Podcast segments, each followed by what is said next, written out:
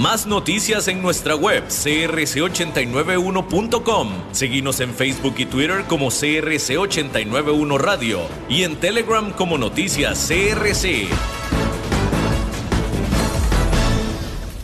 CRC 89.1 Radio y Cadena Radial Costarricense no se hacen responsables por las opiniones emitidas en este programa.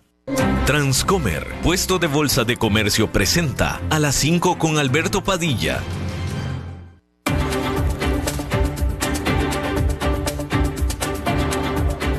Inicia a las 5 con Alberto Padilla. Un programa diseñado con el objetivo de llevarte diariamente un tema de actualidad, acompañado siempre de reconocidos editorialistas, de lunes a viernes a las 5 de la tarde por CRC 89.1 Radio, a las 5 con Alberto Padilla. Hola, ¿qué tal? Saludos, bienvenidos a esta emisión de A las 5 con su servidor Alberto Padilla. Muchísimas gracias por estarnos acompañando. Gracias por estar ahí. Le mando cálidos saludos desde la señal y las instalaciones de CRC 89.1 Radio en San José, Costa Rica, desde donde estamos transmitiendo hasta el punto en el tiempo y en el espacio en el que usted nos está escuchando, porque estamos saliendo en diferentes vías simultáneamente, por ejemplo, en Facebook Live, en la página de este programa, Estamos disponibles también en el canal de YouTube de este programa, a las 5 con Alberto Padilla. Estamos disponibles en podcast, en las principales, más importantes plataformas para ello, Spotify, Apple Podcast, Google Podcast y otras cinco importantes más. Estamos también en vivo en CRC TV, esto para el mercado de Costa Rica. Estamos en vivo en CRC TV, canales 49.1 y 19.1 de televisión abierta Estamos en cable en Liberty, canal 549, canal 54 Plus TV, canal 63 Cablevisión de Occidente y en Telered Televisión también. Y aquí en Costa Rica, este programa que sale en vivo en este momento a las 5 de la tarde aquí en CRC 89.1 Radio se repite todos los días a las 10 de la noche aquí mismo, por supuesto. En esta ocasión me acompaña al otro lado de los cristales tratando de controlar los incontrolables, el señor David Guerrero y la producción general de este programa, siempre poderosa, desde Bogotá, Colombia, a cargo del señor Mauricio Sandoval. Hay que comenzar informándole que el secretario de Estado de Estados Unidos, es decir, el canciller Anthony Blinken, se reunió con su contraparte ruso Sergei Lavrov por primera vez desde que comenzó la invasión de Rusia hace poco más de un año. Ambos hablaron brevemente en el marco de la reunión de los ministros de Relaciones Exteriores del G20, el G20 siendo las 20 economías más grandes del mundo que se está eh, eh, llevando a cabo en Delhi, en la India. De acuerdo a un oficial del Departamento de Estado de Estados Unidos, Blinken reiteró el apoyo de su país a Ucrania y dijo que Rusia debería de reunirse, literalmente, readherirse a el tratado New START sobre armas nucleares, sobre reducción de armas nucleares con Estados Unidos. Bueno, y en Grecia este jueves se dieron protestas callejeras, manifestaciones ciudadanas que se desataron después del el fatídico choque de trenes de este martes, en el que murieron al menos 57 personas y decenas, muchas decenas más quedaron heridas. Los manifestantes están culpando al gobierno por el mal mantenimiento de la red ferroviaria del país. En la capital de Grecia, en Atenas, los eh, manifestantes tuvieron choques con la policía afuera del edificio de las oficinas de la compañía que administra los trenes de Grecia.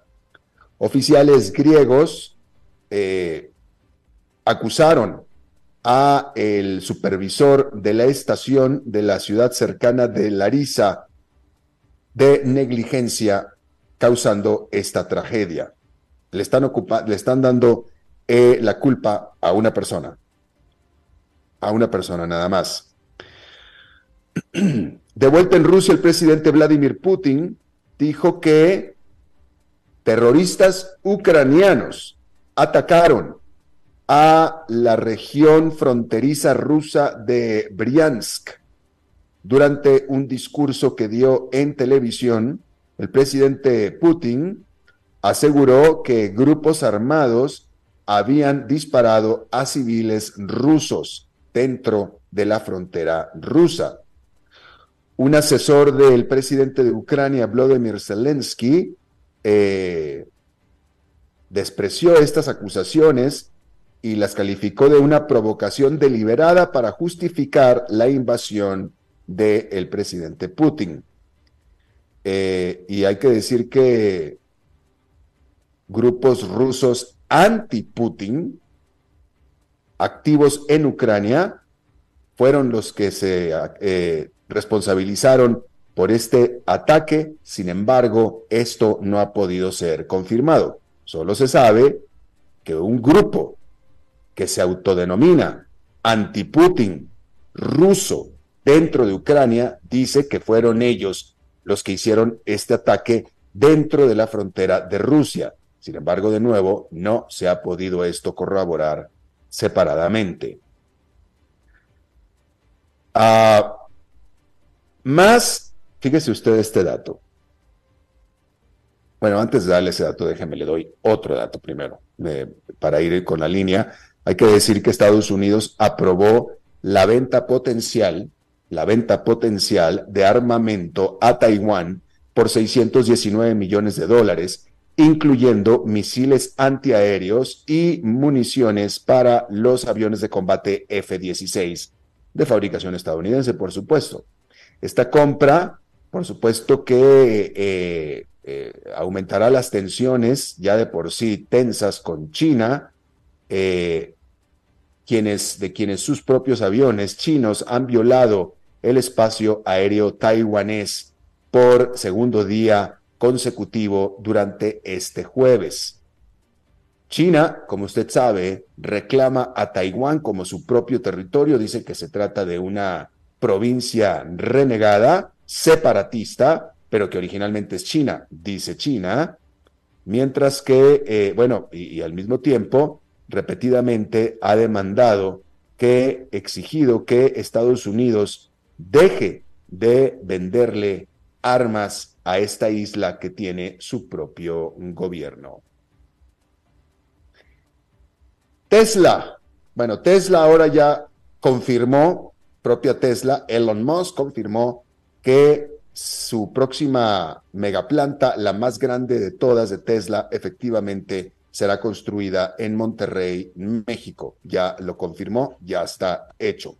Hay que decir también que durante el día de los inversionistas que fue este miércoles, Tesla eh, desplegó sus planes para eh, reducir sus costos de ensamblado de sus automóviles eléctricos en un 50%, lo que la pondría ahora sí ya en camino para lanzar un vehículo eléctrico mucho más económico, o mejor dicho, un vehículo eléctrico económico, cosa que Tesla hasta ahora no tiene, un vehículo eléctrico de bajo costo. Eh, este Día del Inversionista que se llevó a cabo en la planta que Tesla tiene en la capital de Texas, en Austin, Elon Musk ofreció pues poco detalle sobre cuándo este modelo de bajo costo podría ser lanzado al mercado. Sin embargo, hay que decir que los inversionistas no parecieron estar demasiado convencidos con este anuncio y las acciones de Tesla se cayeron por más de 5% después de eh, la operación del mercado cuando dio este anuncio. Bueno, la inflación en la zona euro cayó a 8,5% anual durante febrero, que es un aumento de 0,1%. A ver, le acabo de decir una mentira, dije un aumento. No, es una reducción de 0,1%. Este 8,5% anual en febrero es una caída de 0,1% respecto de enero. Y esta caída se explica básicamente por el precio de los combustibles y fue menor a la que se estaba esperando, la caída.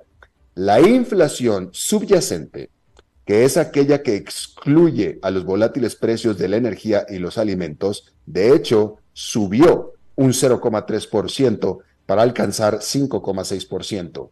Y este es el dato importante. Hay que decir que esta alta inflación o esta inflación obstinadamente alta significa que el Banco Central Europeo muy seguramente continuará con sus aumentos de tasas de interés. Exactamente la misma preocupación que tienen los estadounidenses. Ahora sí, fíjese usted este dato. ¿Cómo anda usted de su peso? Y de su peso me refiero a sus kilos. Más de la mitad de la población del mundo, o cuatro mil millones de personas, pudieran estar con sobrepeso o obesas para el año 2035, de acuerdo a un nuevo reporte por parte de la Federación Mundial de la Obesidad, que es una organización no gubernamental.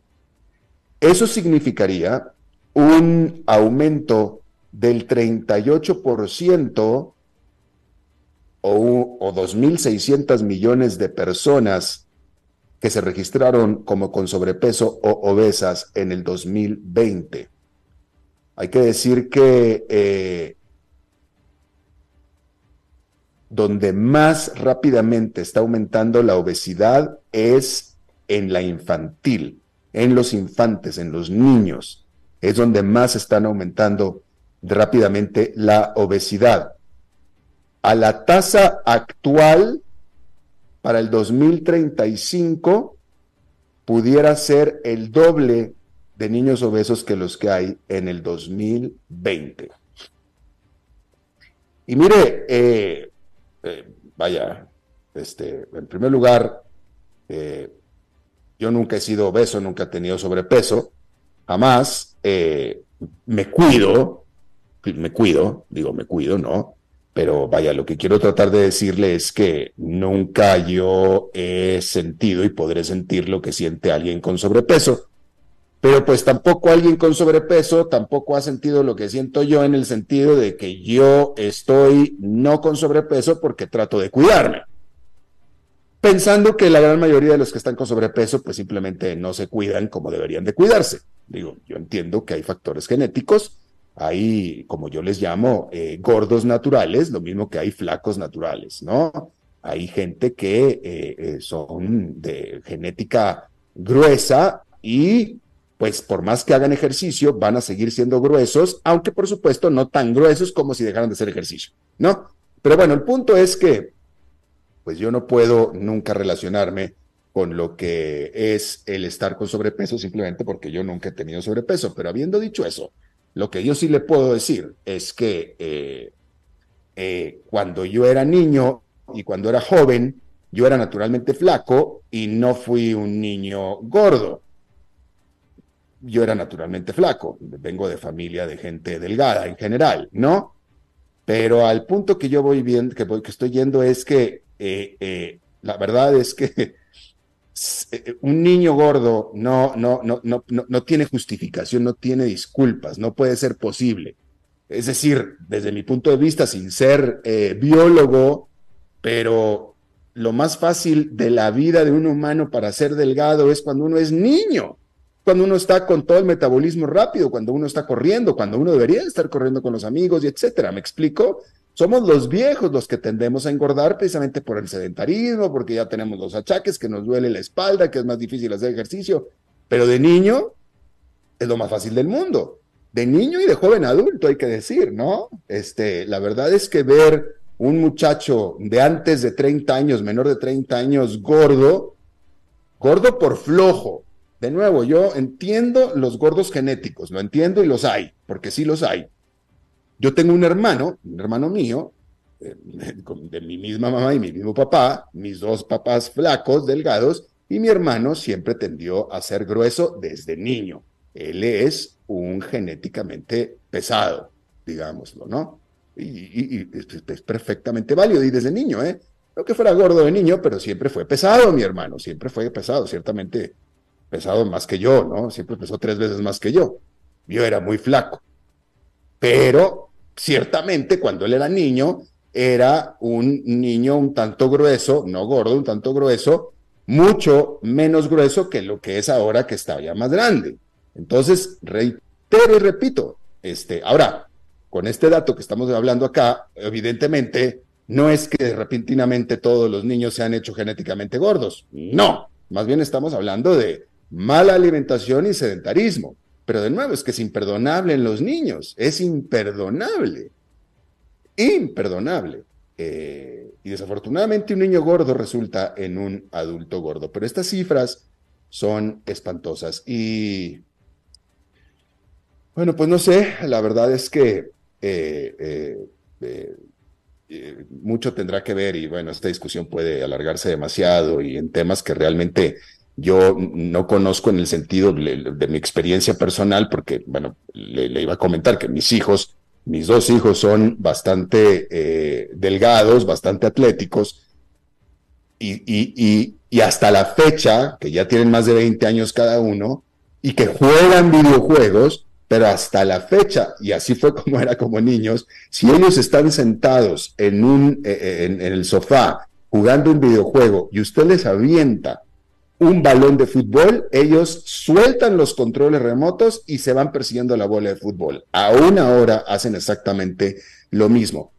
Pero yo no, yo no los, eh, yo nunca, yo nunca, jamás recuerdo haberles tenido que decir, niños, ya están sentados demasiado tiempo, han visto demasiada televisión o han jugado demasiados videojuegos, tienen que salirse afuera a correr.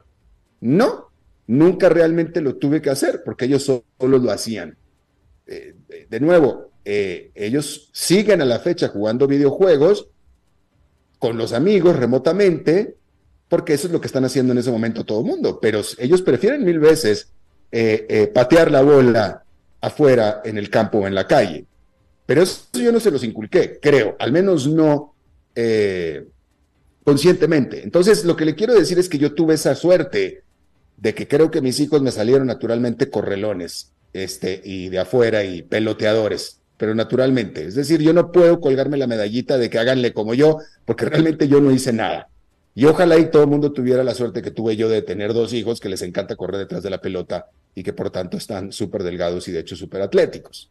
Entonces no le puedo llevar ninguna guía. Pero si usted ya tiene un niño gordo, pues entonces sí, sáquelo a correr, sáquelo que se vaya a correr, que se vaya, que se salga, ¿no? Eh, porque de nuevo es una, es, es, es, eh, es inaudito, o sea, yo no, no, no sé, ¿cuántos niños, yo, cuántos niños, yo tengo, los adultos que están viendo este, este programa, en nuestros tiempos, en los 70s, en los 60s, ¿cuántos amiguitos en la escuela o en la calle teníamos que eran gordos. Pues realmente había el gordo, siempre hubo el gordo, ¿no? El gordo. Y típicamente venía de familia de gordos, ¿sí? Era el gordo. Y que sigue siendo, y de nuevo, era un gordo genético, era un gordo genético. Y el gordo jugaba fútbol con nosotros, ¿eh? Hasta eso. O sea, eran niños activos, pues salía con nosotros a jugar, por eso lo conocíamos. No había videojuegos, era el gordo, y el, el gordo estaba eh, jugando en la calle con nosotros y etcétera, pero era genéticamente gordo. Pero está bien, pero está, o sea, eso se vale, existe. Pero ¿cuántos teníamos de esos en nuestros tiempos? Uno, dos, no mucho más que eso. Hoy en día, pues no sé, usted dígame, usted dígame cuántos amiguitos gordos tienen sus hijos más chicos. Eh, pero de nuevo, es, es, terrible. O sea, un adulto gordo, ok, porque a estas edades es muy difícil mantenerse delgado. Realmente hay que batallarle bastante. Pero un niño gordo, eso es francamente desde mi punto de vista imperdonable. Espero que no sea el caso de ninguno de ustedes y si lo es, creo yo sinceramente que debe ser fácil resolverlo para un niño. En fin. Bueno, cambiando de tema completamente, hay que decir que allá en Nueva York esta fue una jornada positiva, eh, donde el índice industrial Dow Jones quedó con una ganancia de, eh, déjeme le digo, en este momento de 1,05%, el Standard Poor's 500 con una ganancia de tres cuartos de punto porcentual, misma ganancia, tres cuartos de punto porcentual aproximada que tuvo el Nasdaq Composite después de, eh, bueno, un febrero y un inicio de marzo bastante, bastante fuerte.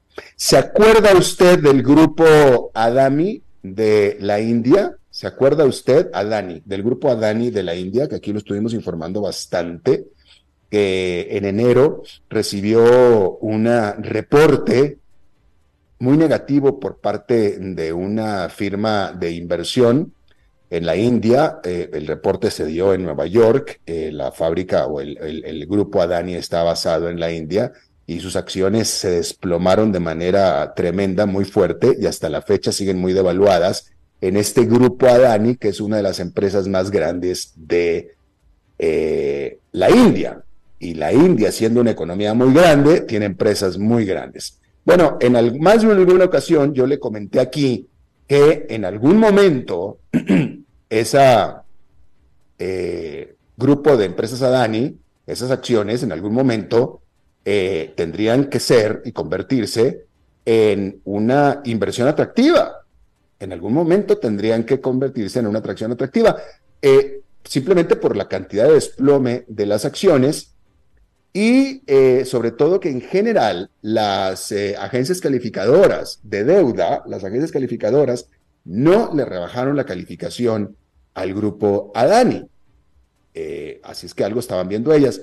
Pero bueno, hoy le informo que una firma de inversión boutique, una pequeña firma de inversión de los Estados Unidos, compró acciones de Adani por 1.870 millones de dólares. Acciones del el grupo de compañías Adani, en lo que es la primer gran inversión en este conglomerado indio desde aquel reporte por parte de este vendedor el corto que causó el desplome de las acciones. Hay que decir que el grupo Adani tiene varias empresas cuyas acciones están listadas en la Bolsa de la India. Siete compañías de Adani están listadas en la empresa de la India, en, la Bolsa de la India, y entre ellas conjuntamente han perdido en capitalización de mercado 135 mil millones de dólares desde el 24 de enero, cuando esta firma, el Hindenburg Research, acusó a Adani de eh, uso indebido de paraísos fiscales y manipulación de acciones, que son eh, acusaciones que el multimillonario, hombre más rico de, la, de Asia, dueño de Adani Group, que se llama Guatama Adani, eh, pues siempre rechazó por completo y de hecho eso propició que eh, impidiera la salida a bolsa de otra empresa o de más acciones del grupo por 2.500 millones de dólares. Y bueno, pues entonces hay que decir que esta empresa estadounidense basada en Florida, sí, eh, GQG, GQG, GQG, eh, compró, pues esta, hizo esta inversión de 1.870 millones de dólares. Esta empresa es una empresa de inversión, es decir, eh, esta empresa vende fondos a usted y a mí, a clientes, ¿sí? Usted eh, le da su dinero a esta empresa, esta empresa le, ofrece a usted instrumentos de inversión, eh, usted compra un fondo a este CQG, y este fondo está invertido en diferentes empresas, diferentes países, diferentes eh, eh, cosas, y le da un retorno a usted. Y entonces, esta administradora de fondos lo que hace es elegir las eh, inversiones que cree que más pudieran traer retornos y seguridad para el dinero de sus clientes. ¿Sí? Y bueno, evidentemente, para uno de sus fondos, esta empresa cree que Adani es una buena inversión. Ahora, invirtió 1.870 millones de dólares. es una pequeñísima fracción, muy pequeñísima fracción, es mucho dinero, pero es una muy pequeñita fracción de los 88 mil millones de dólares que maneja esta GQG. Eh, es una, pequeña inversión nada más, ¿sí? De 1.800 millones de dólares, cuando en total administra 88 mil. Pero evidentemente cree, cree que es una buena eh, alternativa de inversión en este momento las acciones de Adani Group para de aquí a, no sé, no, no, en el corto plazo, yo estoy seguro que están pensando al menos tres, cuatro años. Eh, y si me pregunta a mí, yo tendería a decir lo mismo. Yo pues, se lo dije desde el principio, que en algún momento va a ser una buena inversión. Hablando de buenas inversiones, se, se informó que eh, el grupo o la empresa Berkshire Hathaway de Warren Buffett, que a lo que se dedica es a invertir en empresas, eh, se invirtió de una, eh, se, informó de una inversión bastante callada, porque es que no, no, anunció, nunca hizo una inversión Warren Buffett, Berkshire Hathaway, Warren Buffett, hizo una inversión en enero por 8.200 millones de dólares, que es de nuevo una pequeña fracción del dinero que tiene en efectivo Berkshire Hathaway, pero lo más interesante es el tipo de empresa en la que hizo la inversión y que no la, no, no, no la comunicó. Sabemos porque hizo después un reporte ante las autoridades y así es como la prensa se dio cuenta, pero Berkshire Hathaway realmente no eh, lo informó públicamente.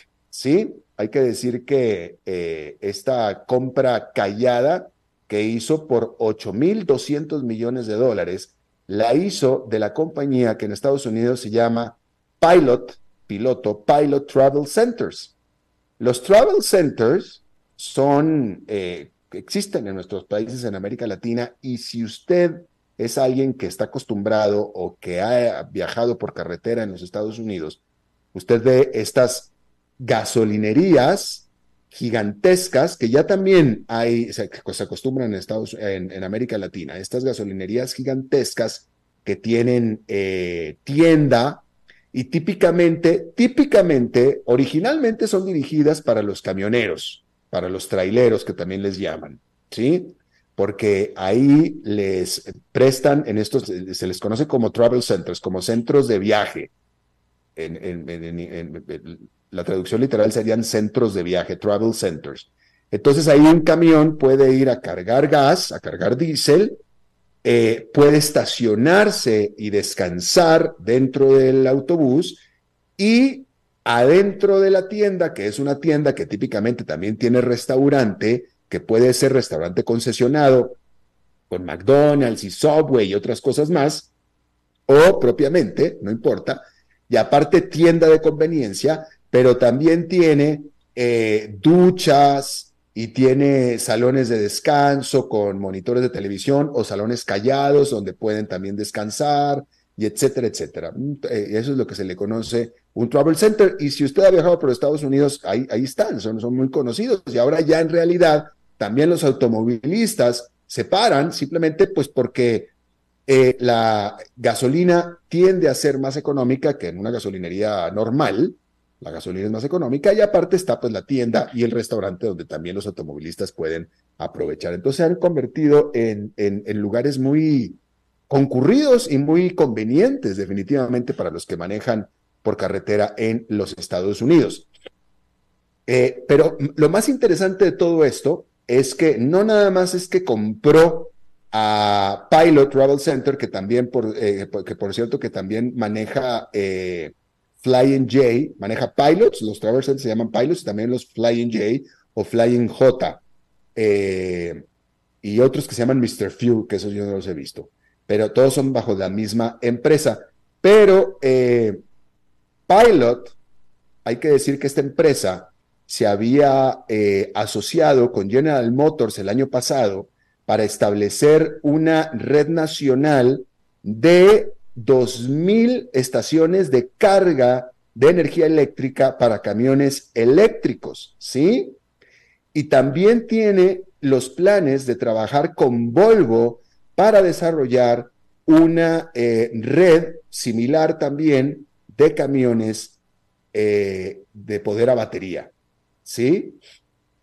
Eh, y bueno, ahora que ya Berkshire Hathaway está controlando a esta empresa, pues debe de significar entonces que se va a beneficiar de estos, de estos acuerdos. Es decir, pareciera ser que Berkshire Hathaway está viendo al futuro hacia los camiones eléctricos.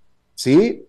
Hay que decir que Berkshire Hathaway ya, y tiene sentido porque ya tiene una participación importante en la empresa de automóviles o de vehículos eléctricos BID, BYD, BYD, que, cuyos autos ya se venden en América Latina. Los BID Berkshire Hathaway es parte dueña de esta empresa y que es uno de los principales rivales en este momento de Tesla. ¿Sí? Eh, y bueno, pues ahí lo tiene usted. Eh, aparentemente es una compra de una cadena de gasolinerías, pero en realidad lo que está tratando de hacer es que sea una cadena de recarga de vehículos eléctricos progresivamente en el futuro. Y una gran compra por 8.200 millones de dólares. Vamos a hacer una pausa y regresamos con nuestra entrevista de hoy. A las 5 con Alberto Padilla, por CRC 89.1 Radio. Bienvenidos a un episodio más de Wall Street en un minuto, un servicio informativo sobre los mercados internacionales desde Transcomer, puesto de bolsa de comercio. Hola a todos, les saluda Kurt Werner, corredor de bolsa para Transcomer, puesto de bolsa de comercio. Elon Musk continúa su ola de despidos en Twitter. La semana pasada, un número significativo de trabajadores fue despedido y de los 7.500 empleados que trabajaban para la plataforma antes de que Elon Musk se hiciera cargo de ella, quedan menos de 2.000. Esta vez, el recorte de personal incluyó a altos cargos ejecutivos comerciales y de TI, quienes eran responsables de mantener en línea las distintas funciones de la plataforma. Hasta ahora, el plan de Musk de obtener ingresos directamente de los usuarios cobrando por la verificación de cuentas no ha salido como él esperaba, y desde que el magnate tomó las riendas, Twitter ha ido perdiendo publicidad la cual representa casi el 90% de los ingresos de la empresa. En una entrevista concedida a la Cumbre Mundial de Gobiernos celebrada en Dubái, Elon dijo, Supongo que probablemente hacia finales de este año sería un buen momento para encontrar a otra persona que dirija la empresa, porque creo que deberíamos estar en una posición estable hacia finales de este año. Este episodio de Wall Street en un minuto fue presentado por Transcomer, puesto de bolsa de comercio. Este es el muchacho del que te hablé, Carlos. Ah, sí. Usted es el famoso. Este sí, señor, mucho gusto en conocerlo. Quiero que sepa que mi relación con su hija es algo muy serio. Sí, papá.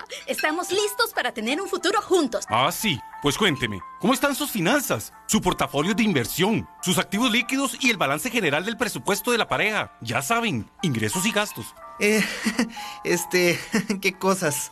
¡Ay, papi! Sí, porque ya saben, para estar listos, primero hay que prepararse. Transcomer, puesto de bolsa de comercio. Construyamos juntos su futuro. Somos expertos en eso.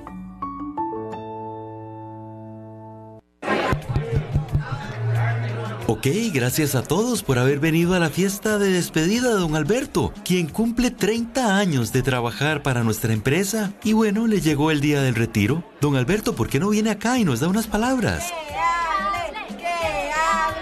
Muchas gracias a todos. Solo puedo decirles que si alguien sabe de algún trabajito, que por favor me avisen. Es en serio. No me preparé para este momento y tengo que ver cómo consigo otro trabajo. No cometan el mismo error que yo. Transcomer, puesto de bolsa de comercio. Construyamos juntos su futuro. Somos expertos en eso.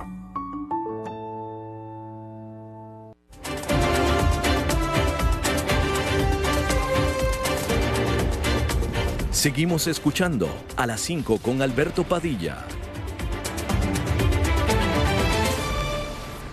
Gracias por continuar con nosotros. Eh, la empresa encuestadora y de estadísticas Sid Gallup realizó esta semana, presentó una eh, encuesta sobre las personalidades públicas con mayor opinión favorable. Seguramente usted ya habrá escuchado eh, de esta encuesta porque ha estado haciendo noticia por toda América Latina.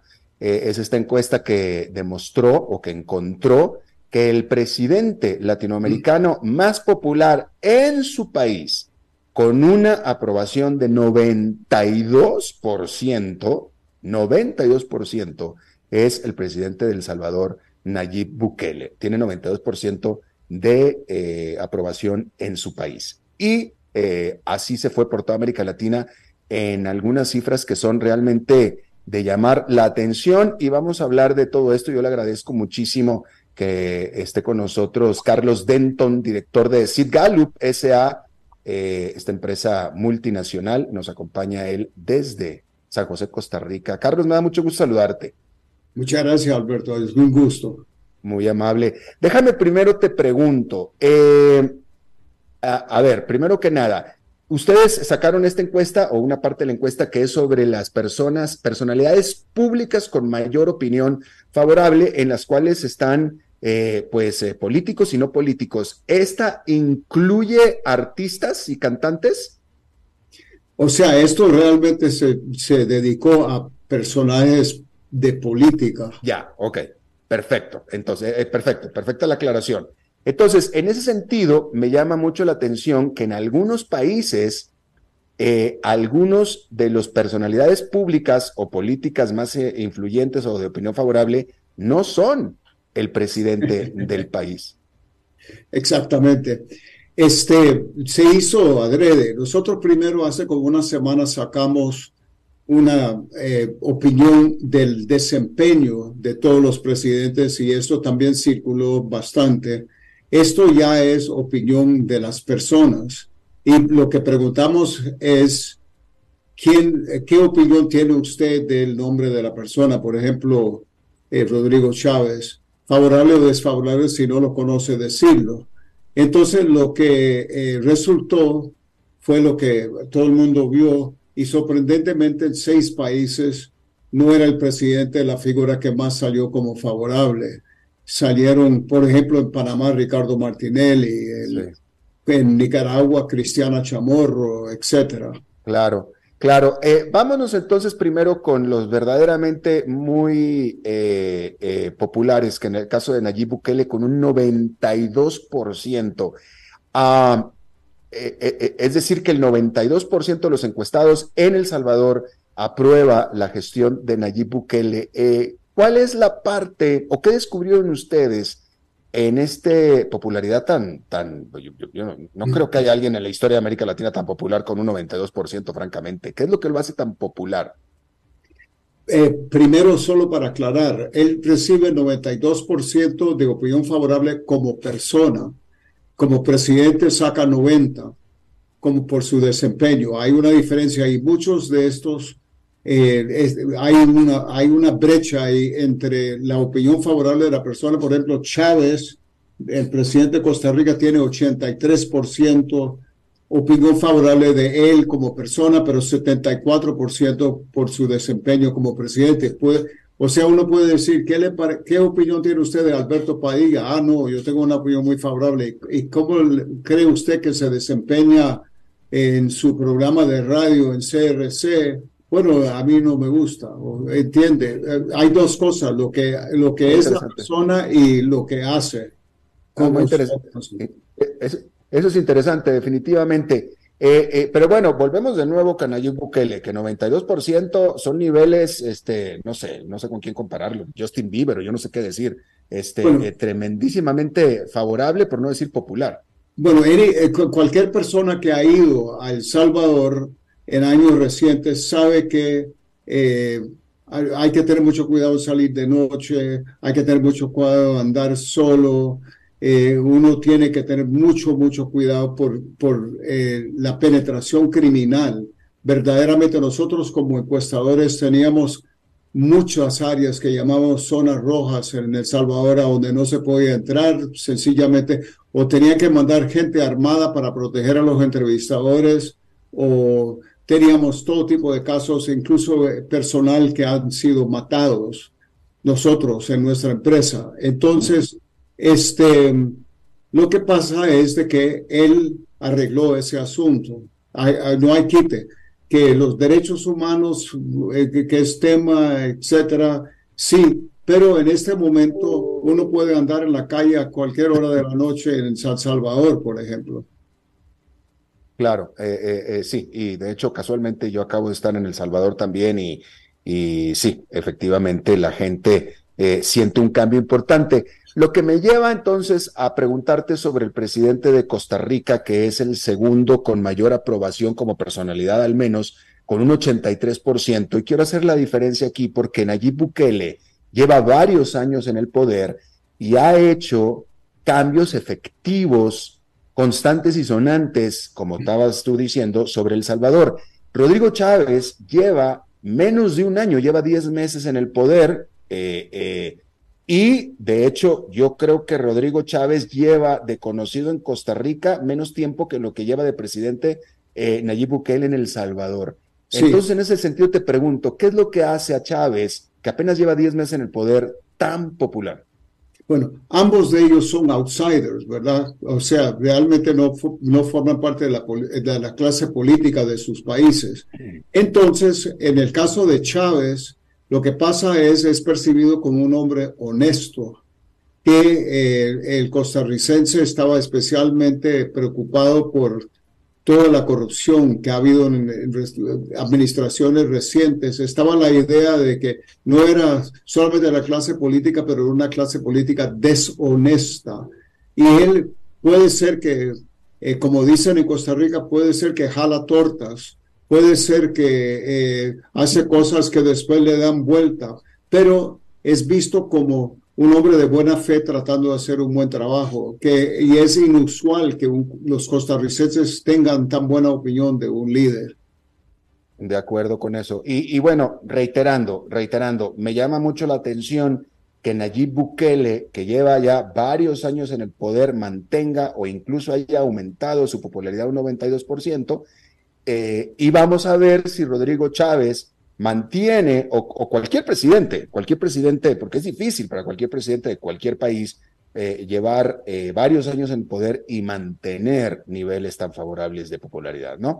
Nosotros llamamos eso capital político. Es decir, los, los presidentes entran con siempre, si fueron elegidos honestamente, democráticamente, eh, van a eh, tener un capital político automático que viene con eh, el hecho de que ganaron una elección. Entonces, después comienzan a gastar ese capital. En este caso, estos dos hombres no lo han gastado, incluso este, en ambos casos ha incrementado su capital político. Entonces, en el caso de Bukele, viene el futuro porque él se va a reelegir, es casi seguro. Y el futuro es qué va a ser, es como, bueno, ya usted eliminó el crimen, ahora qué va a hacer. Y la, especulación, y esto es opinión mía, es de que eh, este, dice que no hay nada más nervioso que un millón de dólares. Entonces, con todo el crimen en El Salvador, no estaba llegando la inversión extranjera, nada estaba pasando. Creo que hay un esfuerzo masivo de parte de él y su gente de traer ya inversionistas al país y eh, tiene por lo menos la ventaja del Bitcoin, ¿verdad? Como la moneda en curso eh, con el dólar, que eh, por lo menos la gente que quiere trabajar en Bitcoin le gusta. Y aquí en Costa Rica habrá que ver también, porque sí está llegando mucha inversión extranjera directa Sí, así es, así es. Bueno, por eso, vamos a ver entonces. Eh, y luego me, sorprende, vámonos a Panamá, porque me sorprende, Ricardo Martinelli, el expresidente, es, eh, de acuerdo a esta encuesta, la personalidad pública con mayor opinión favorable de Panamá. Ricardo Martinelli, que está eh, en la cárcel con múltiples acusaciones de, de, de, de corrupción, incluso en Estados Unidos, es decir, a la vista desde afuera pareciera difícil pensar que necesariamente se, sería una persecución política en el sentido de que Estados Unidos también lo está acusando, y sin embargo es la personalidad pública con mayor eh, opinión favorable en Panamá, Ricardo Martinelli. Sí, Pues en el caso de Ricardo, él ha logrado que convertirse en un outsider. Es casi, es como extraordinario que lo ha logrado, porque fue presidente ya con todo lo que usted indica, pero eh, es visto como un outsider. Y el panameño lo que dice cuando hacemos foco grupo en Panamá, dice, mire señor, el loco roba, pero también hace. Los otros presidentes roban, pero no hacen nada. Y entonces es como ese brinco mental que tiene el pueblo panameño que permite todo este apoyo a Martinelli, que bueno, por lo menos hace cosas. Mm, interesante, bueno, porque es cierto, la presidencia de Martinelli estuvo marcada por faraónicas eh, proyectos de infraestructura, eh, definitivamente. Em, una, una aclaración, en el caso de Guatemala, eh, la personalidad mayor con mayor opinión favorable es Álvaro Arzú, pero por lo que veo en la fotografía, este es el junior. Ese es el hijo de Álvaro. sí, el, el, el expresidente ya falleció. Ya, ya, ok, claramente. Ok, bien, bien, perfecto. Eso era lo que quería preguntar. Eh, en el caso de Nicaragua y en el caso de Venezuela, las dos personalidades con mayor opinión favorable son de la oposición. Terribles noticias para los dictadores de ambos países. Bueno, en el caso de Nicaragua, Cristiana acaba de salir del país, ¿verdad? Ya no es nicaragüense, según Daniel. Eh, lo irónico de esa situación, no sé si usted y los eh, eh, oyentes saben, pero el papá de ella fue un señor dueño de un medio famoso en Nicaragua, la prensa, que estuvo varias veces en la cárcel y su máximo asistente fue precisamente Rosario Murillo, eh, que trabajaba... La esposa de Daniel Ortega. La, esposa actual eh, fue eh, la directora ejecutiva de las empresas de los Chamorro y como que se volcó y ya está formando parte del régimen que hay ahí. En el caso de Venezuela, para ser sincero, no, no sé quién es este señor, que se llama Rafael López, pero sí es de la oposición, yo sé, pero no puedo dar, eh, no, no sé más de... Yo estoy viendo, Denton, yo estoy viendo la, la encuesta o la gráfica que tiene a María Machado con 45% en, en Venezuela. No, Rafael López tiene 35, mientras que Maduro tiene como 15. No, no, eh, eh, la encuesta que yo veo de ustedes aquí de Sid Gallup, la que estoy viendo en Venezuela, la persona con mayor eh, opinión favorable es María Machado, con 45%. Por ciento. bueno, es la que yo, es lo que yo estoy viendo aquí que ustedes. No sé de dónde, no, no, no, no veo esa porque lo que yo tengo aquí es uno con Rafael López con 35. Ah, sí. Ah, pues hay, hay, aquí alguna pequeña confusión. Yo estoy viendo el Twitter que ustedes pusieron, eh, eh, el Twitter con esta, con esta encuesta favorable. Pero bueno, eh, en todo caso es oposición. Perú, yo tengo aquí que la persona, me llama la atención que en Perú la persona con mayor opinión favorable, que no es el presidente, pero solamente tiene 35%. Es decir, que en Perú la persona más popular de la opinión pública, de la política, solamente tiene 35% de popularidad? Exactamente. Verdaderamente hablando de un país que está, yo estuve ahí hace como tres semanas, un país a donde verdaderamente hay un rechazo a la clase política es el Perú. Eh, verdaderamente llama la atención y se ha pintado un cuadro de Perú como de que es desesperantemente caótico y todo lo demás. Lo más curioso es que todo sigue adelante normal y corriente. El, el desfile todos los días en contra de Dina, que lamentablemente con ese nombre eh, hace rimo con asesina. Em, la, eh, eh, es un desfile a las 5 de la tarde en el centro histórico y termina a las 9 en punto. No hay violencia, no hay nada y están insistiendo en renovar el Congreso, renovar la presidencia. Eh, verdaderamente hay un rechazo en general, entonces no extraña la situación ahí. Tuvieron en el último periodo antes de esta, de cuatro años, tuvieron cuatro presidentes. Sí, sí, sí. Sí, pero de nuevo, es increíble que la persona con mayor opinión favorable en Perú solamente tiene 35%. eh, triste. Eh, bueno, pues te agradezco eh, muchísimo que hayas hablado con nosotros, Carlos Denton, director del Sid Gallup SA aquí en San José, Costa Rica. Muchas gracias.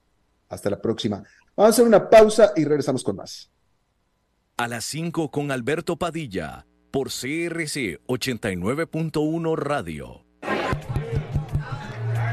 Ok, gracias a todos por haber venido a la fiesta de despedida de don Alberto, quien cumple 30 años de trabajar para nuestra empresa. Y bueno, le llegó el día del retiro. Don Alberto, ¿por qué no viene acá y nos da unas palabras?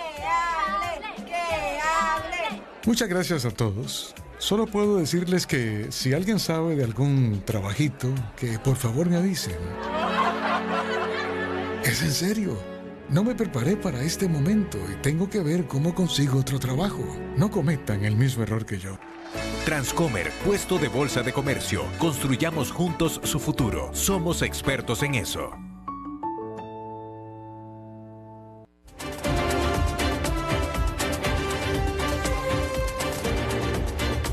Seguimos escuchando a las 5 con Alberto Padilla.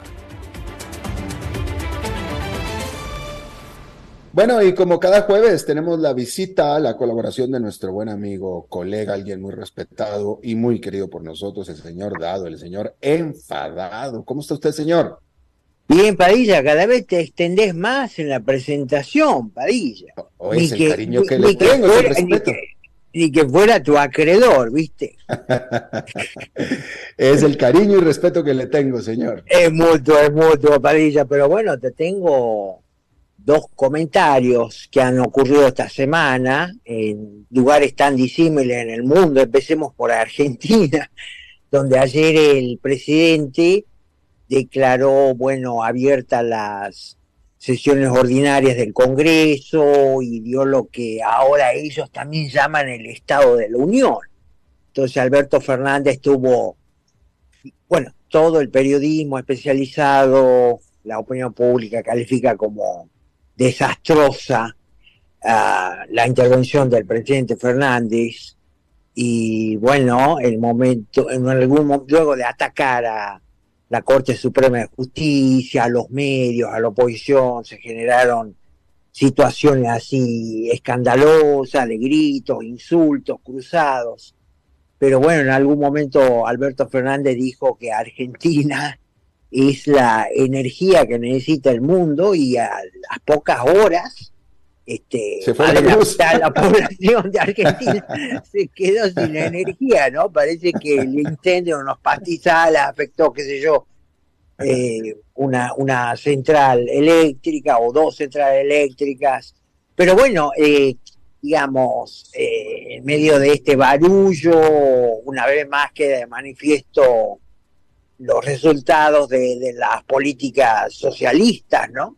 Argentina no es una excepción y bueno, lo primero que pasa con estas políticas socialistas es que se deja de invertir en infraestructura, la energía, la distribución de energía y bueno, después el pueblo termina sufriendo las consecuencias. Para colmo, en Argentina están registrando altísimas temperaturas porque allá ellos, bueno, están en el verano, ¿no? Y, ya, esa, esa es la, primera conclusión, ¿no? De, cómo el populismo, a mí me gusta más llamarlo por su nombre, el socialismo, termina y, termina estrellando a todo el mundo. La otra, y algo acá más cercano a Estados Unidos, ha circulado un video del presidente de Ucrania, Zelensky, en donde en este video que tenía interpretación simultánea, él dice en algún momento que llegada la situación, dada la situación, Estados Unidos va a tener que contribuir con sus hijos y sus hijas para la guerra, concretamente enviar soldados a la guerra en Ucrania y donde muy probablemente dice este video interpretado por él, hago esa aclaración, eh, muy probablemente tengan que morir.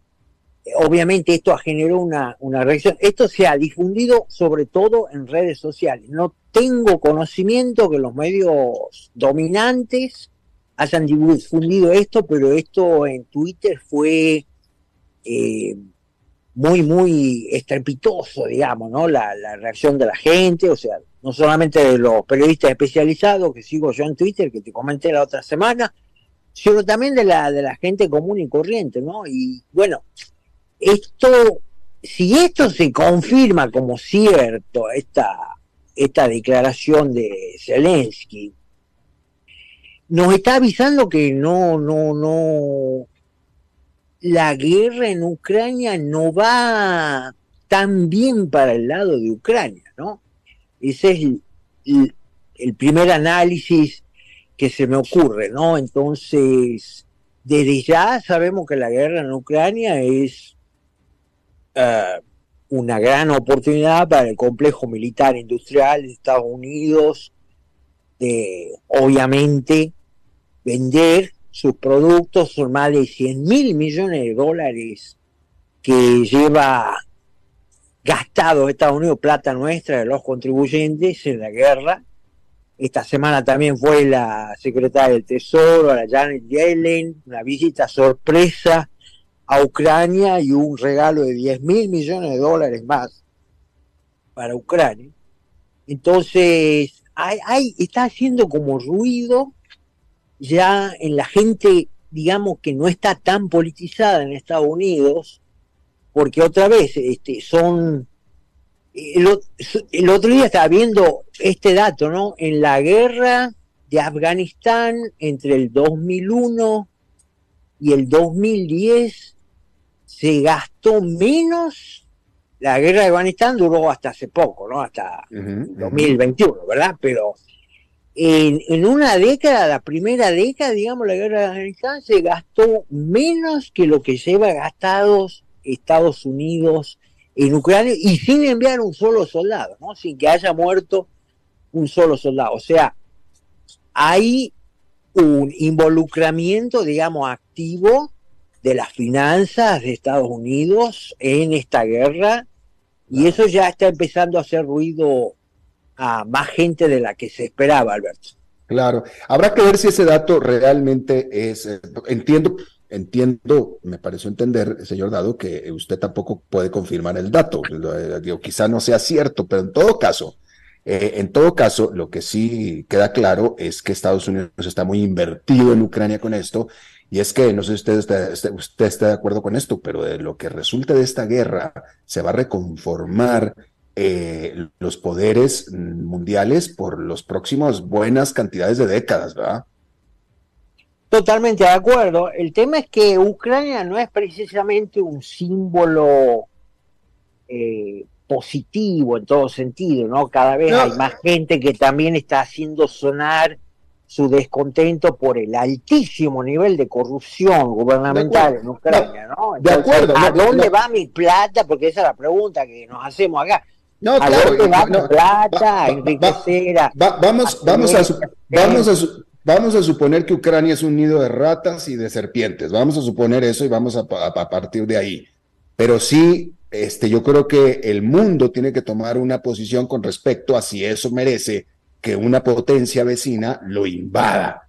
¿Me explico? porque pues, sea, a eso es a lo que me refiero. Yo, yo no digo que los ucranianos nada, pero yo sí digo que no, no deberíamos de permitir que nadie, ninguna potencia, decida invadir a su vecino nada más porque sí, porque si permitimos eso, entonces cualquier cosa puede pasar en el futuro, señor Dado.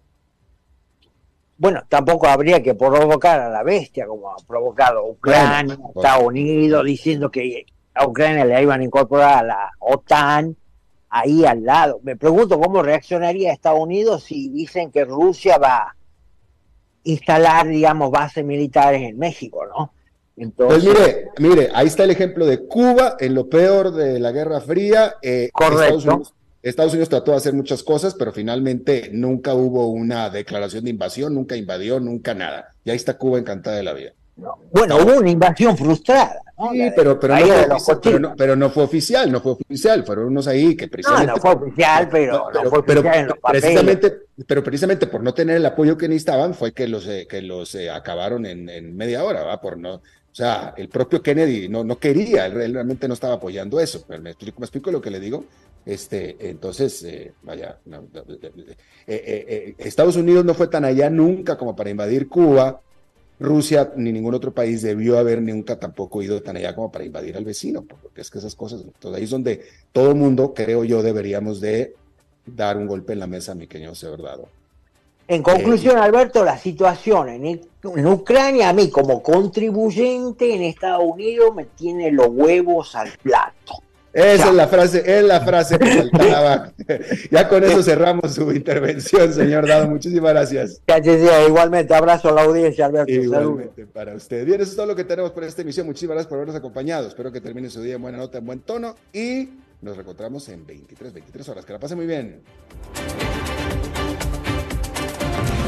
A las 5 con Alberto Padilla fue traído a ustedes por Transcomer, puesto de bolsa de comercio. Construyamos juntos su futuro. Somos expertos en eso.